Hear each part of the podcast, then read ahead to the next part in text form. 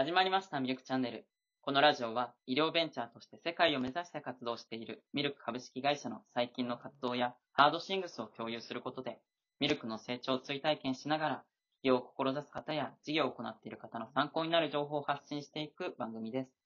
本日は第20回ということで、お相手は CEO の中谷大輝と、CMO の藤井文也でお送りさせていただきます。よろしくお願いし。ますいやー、気づいたら20回。早いですね。早いですね。20回か。え、じゃあもう10回は終わったってことですか？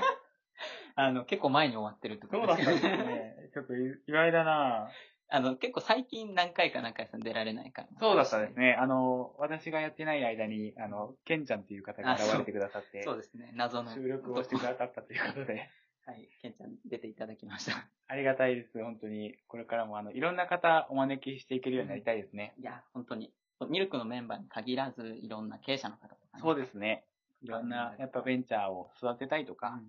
そういう企業を増やしたいと思ってらっしゃる方いっぱいいらっしゃるんで、そういった方が入っていただけるように、あの、今は、まあちょっとこう、練習も兼ねながらというか、そうですね。はい。はいいろいろと、こちらも発信したい内容いっぱいありますので、そういったことを発信しながら、そういった協力者の方々が現れてくるのを心待ちにしているとそうですね。いう状態ですあね。の、まあ、聞いてくださってる方も出演したいとかあったらね、うん。言ってくださったら、あ、それぜひ、ありがたい。ありがたいですね。よろしくお願いします。よろしくお願いします。はい。じゃあ今日も始めていきます。最初はあのコーナーからいきたいと思います。一般の人にはあまり馴染みのないベンチャー用語を解説しながら、実体験や感想を述べていくコーナー、題して、スタートアップワンポイント講座。今回のテーマは PMF についてです。うん。こちら結構よく聞きますね。よく聞きます。さあ何なのか。はい。では、まず藤井の方から意味を解説していきますお。願いします。PMF、プロダクトマーケットフィットとは、提供しているサービスや商品が顧客の課題を解決できる適切な市場で受け入れられている状態のことを指すということで、まあ、要は、まあ、プロダクト、自社の、うん。あの、制作しているサービスであったり、製品っていうのが、まあ、市場に受け入れられて、自然と、まあ、売れていくみたいうん。な状態ですかね。そのままやないかい。ね プロダクトマーケットフィットってもう本当にそのままですよねその。ままですね。自分なんか、わ、また知らない単語出てきたって、なんか、一気に半分ぐらいやると。あの、MVP は知ってたんですけど、あの、うんミニマルバイアブルプロダクト。なんか、1、2年前ぐらいなんか結構流行り出した、多分マークアンドリーセンさんとなんか言ってるらしいんですけど、こちらについて話していければと思います。まずは、まあ、私たちも一番目玉となっているという会社として打ち出している製品というのが、病理診断を高精度にサポートするっていう、あの、アンサー製品ですね。うん。こちらを作ってるんですけど、まだあの、完全に PMF してるとはうん。自分たちもまあ思ってるわけではないんですけど、ただ、まずは技術があって、で、研究から始まったサービス、あの、会社なので、うんうん。そこから実際製品に行くまでって、うん。普通なんていうんですかね、まあ、死の谷とか、あの、そうなんですよね。海とか、そうですね。そういうのあると思うんで、その、まず、プロダクトに行くまでに、どういう過程を経て今ここまで来てるのかみたいなところ。そうですねやっぱりよく研究開発型のベンチャーとか、まあそういう事業、新しいあの新規事業、大企業の中でもあると思うんですけど、陥りがちなのは、まあこういう新しい技術があるとか、新しい、まあそういうえっと AI とかですね、VR とか、新しいことをやりたいとなってくると、そういう技術ベースでプロダクトを考えていくと、実際作ってみたはいいけども、売れないとうんいう、まあそういう、まあプロダクトアウトと言われるような感じの考え方だと、あまり、あの、売り上げにつながらないということがあると。で、私たちもそれを、あの、最初、すごい苦しんだところで、まあこういうことができるだろう。例えば、癌の診断ができそうだと。言ってもですね、じゃあそれをあの、どういう形で製品にするか、誰がお金を払って、どのように使っていただくかっていうのは、本当にいろんなビジネスモデルというか、考え方があると。でそこでやったのはやはりあの、現場の声を聞くということで、えーいろんなお医者さんにお話を伺いながら、時にはあのアンケートを作成して、それに記入していただいて、で、えっ、と、こういった製品ができたら、あの購入したいですか？で、はい、いいえとか、うん。えーいいえの場合の理由、はいの場合の理由、えー書いていただいたり、あと、いくらだったら出しますか？うん。みたいな、そういう結構、最初の方から際どい質問をっていうかですね、まあ、こちらとしては結構、いいえとか書かれると傷つくんですけど、でもまあ、それをやっぱり経ないと、作って、それから売れないっていう、本当により辛い現実が待ってるということもあるので、早めにそういうあの現場の意見をお聞きするっていうのは大事かなと。まあ、最近でも先ほどの MVP ってお話ありましたけど、とりあえず検証可能なプロダクト、プロトタイプを作ってしまってからあの出して検証するっていうのもあるんですけど、結構ものによってはそのプロあのプロトタイプを作るだけでもお金が結構かかったり時間がかかるってこともあるので、その前の段階で概念というか、えー、まあソリューションですけど、まあそういったあの、段階でこういったことができるようになるかもしれないと。で、その場合、どのぐらい、えー、お支払いしますかとか、どういう使い勝手があったらいいですかとかですね。まあそういう質問っていうのを重ねておくことっていうのは、この PMF、プロダクトマーケットフィットを実現するためには大事なことなのかなと。いうふうに思いますね。自分もまだ入る前とかの時から、もうすごい量の、なんていうんですかね、まあいろんなお医者さんであったりだとか、まあ医療関係者の方とかの、まあ、ヒアリングシートみたいなのが、どさっとあって。もう本当にそれしかできなかったというか、あの、まあ、商品を作るお金が なかったのと、あとマンパワーも足りなかったんで、当時は。とりあえず、まあ自分ともうもう一人ぐらいで、いろんな病院に電話がけして、あの、訪問して、で、本当に薄っぺらの家で印刷したような名刺を 配りながら で、あの、話を聞くと。でもやっぱり、あの、そういった時期があったからこそ、今、ある程度、現場のニーズに沿った、まあ、ほとんどのそのお医者さんから、あ、これ面白いねと、早く実現してほしいと。言っていただけるような形になってきたのかなと思うので、そういった意味では無駄じゃなかったなと思いますし、まあ、それを早めに経験できたのは良かったなと思ってますね。そうですよね。なんか、癌は癌でも、あの、この癌がいいっていうあの方もいれば、この癌がいい。本当に。希少癌の中でもここは、その人の専門分野とかもあると思うんですけど、これがいいとか、あとはまあ、検査の段階も、あの、なんていうか、病理診断まで行く前のところのとか、あと手術中のが欲しいんだとか、うん、じゃあどれやればいいんだろうみたいな。そう、本当にお医者さんといっても、研究医と臨床医というふうに大きく分けられるんですけど、まあその研究に重きを置いてるお医者さん、えー、論文書いたりとかですね、と、あと、現場主義で患者さんをどうやって助けるかどれだけ効率的にとか、どれだけ早く、まあそういう患者さんの、えー、治療ができるかっていうのに関心があるお医者さんもいると。で、そうなってくると意見が結構分かれてくるんで、そのあたりもやっぱり一人二人じゃダメで、やっぱり何人もお話聞いてると、あ、こういうものがあればいいかなっていうのが、なんとなくこう、おぼろげながら見えてくるっていうところはありましたし、あと、予想外の意見をいただくことも結構多くて、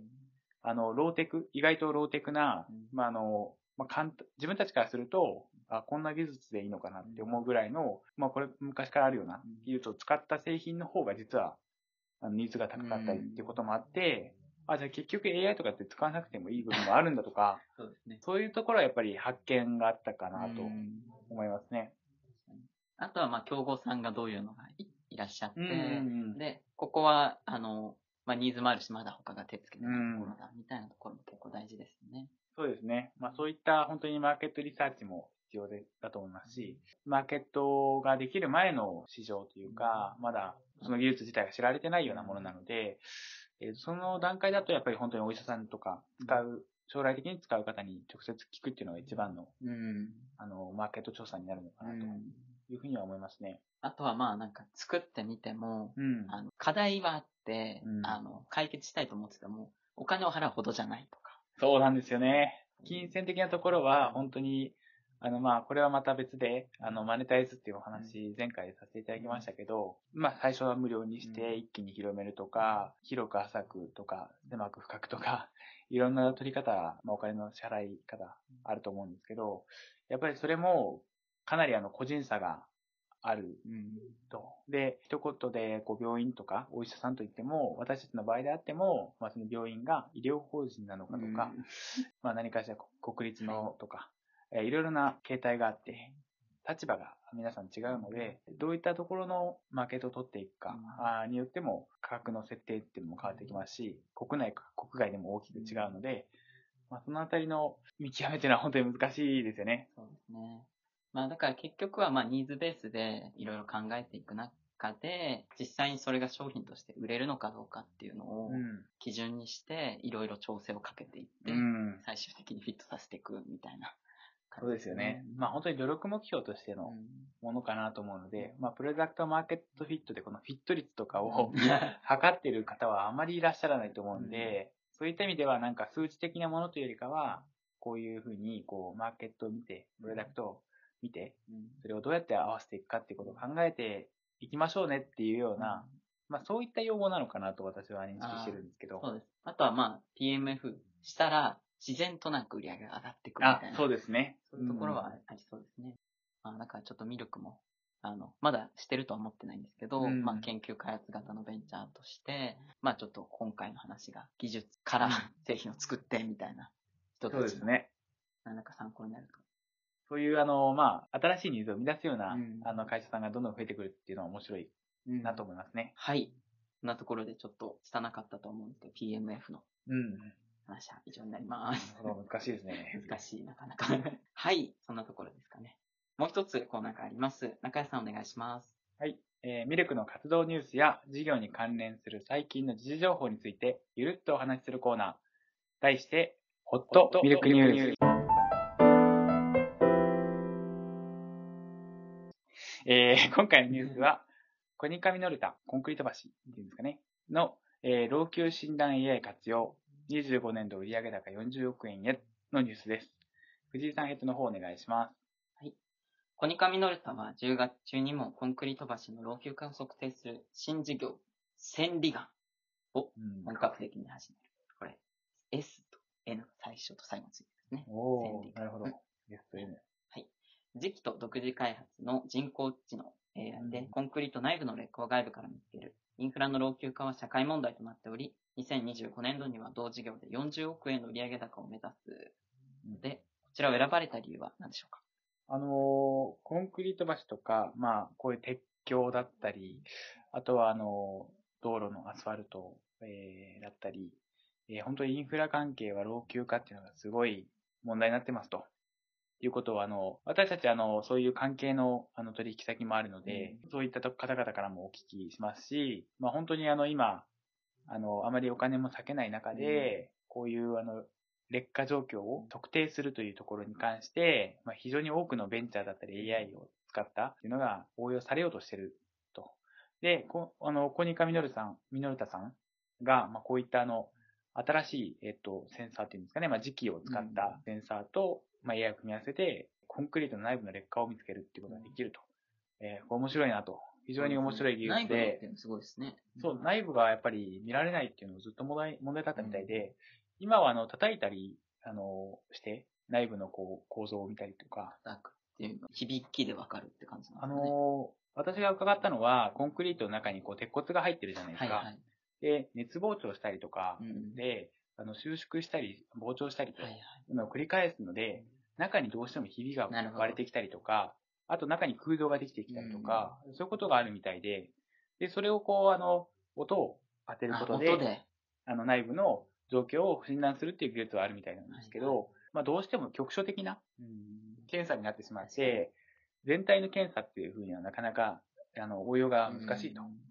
いうこともあるので、まあちょっとこの技術自体がどういう技術かっていうのはこれ以上はよくわからないんですけども、この時期で全般的にもしそういうコンクリートの状態を判別できるというのであれば、非常に面白いですし、私たちが使っているあのハイパースペクトルの技術だと、基本的にはやっぱ表面を見てるので、そうですね。そちらと組み合わせるような形うん。で、内部と表面の両方の診断結果で、うんこういったコンクリート橋の診断をしますとかっていうのも面白いなとか。そうですね。あの、表面のデータと内部のでちょっと相関関係を取ってとか、こういう表面だとこういう内部になってるみたいな。そう、そうですね。なんかそういうもので何かこう変化が一緒につかめるってなると、本当にコンクリートっていろんな部分に使われてるので、うん。コンクリート橋ってここには書いてますけど、それ以外の分野、建物なんかに応用できれば、あの、すごい大きなマーケットと、あとやっぱり困ってる方々の、あの、ニーズがあるんじゃないかなというふうに思いますね。まあ、そんな感じで、他社さんのサービスであっても、こういう特に画像とかそういうのを使って、まあ、診断していくような AI っていうのは、結構あの、ミルクとも関係が深いというか、うん。今後一緒にやっていけるような形とかが描けると面白いなと思ってます。そうですねこれからも注力して見ていきたいなというふうに思います。はい。はい。それでは今日のミルクチャンネルは以上です。ありがとうございました。ありがとうございました。